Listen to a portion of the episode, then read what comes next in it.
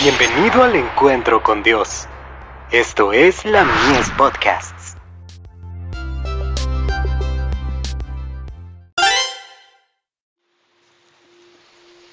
Recibiréis poder, unidad. Mas no ruego solamente por estos, sino también por los que han de creer en mí por la palabra de ellos, para que todos sean uno, como tú, oh Padre, en mí y yo en ti que también ellos sean uno en nosotros, para que el mundo crea que tú me enviaste. Juan capítulo 17 versos 20 y 21. La armonía y unión existentes entre hombres de diversas tendencias es el testimonio más poderoso que pueda darse de que Dios envió a su Hijo al mundo para salvar a los pecadores. A nosotros nos toca dar este testimonio, pero para hacerlo debemos colocarnos bajo las órdenes de Cristo.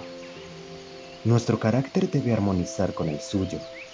Nuestra voluntad debe rendirse a la suya. Entonces trabajaremos juntos sin contrariarnos. Cuando uno se detiene en las pequeñas divergencias, se ve llevado a cometer actos que destruyen la fraternidad cristiana. No permitamos que el enemigo obtenga en esta forma la ventaja sobre nosotros. Mantengámonos siempre más cerca de Dios y más cerca unos de otros. Entonces seremos como árboles de justicia plantados por el Señor y regados por el río de la vida. ¿Cuántos frutos llevaremos?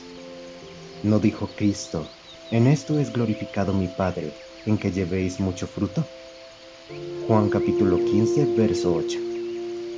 El Salvador anhela que sus discípulos cumplan el plan de Dios en toda su altura y profundidad. Deben estar unidos en Él, aunque se hallen dispersos en el mundo. Pero Dios no puede unirlos en Cristo si no están dispuestos a abandonar su propio camino para seguir el suyo.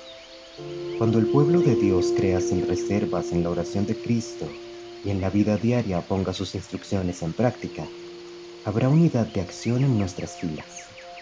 Un hermano se sentirá unido al otro por las cadenas del amor de Cristo. Solo el Espíritu de Dios puede realizar esta unidad. El que se santificó a sí mismo puede santificar a sus discípulos. Unidos con Él, estaremos unidos unos a otros en la fe más santa. Cuando nos esforcemos para obtener esta unidad como Dios desea que luchemos, la disfrutaremos. Joyas de los Testimonios, tomo 3 páginas 246 y 247.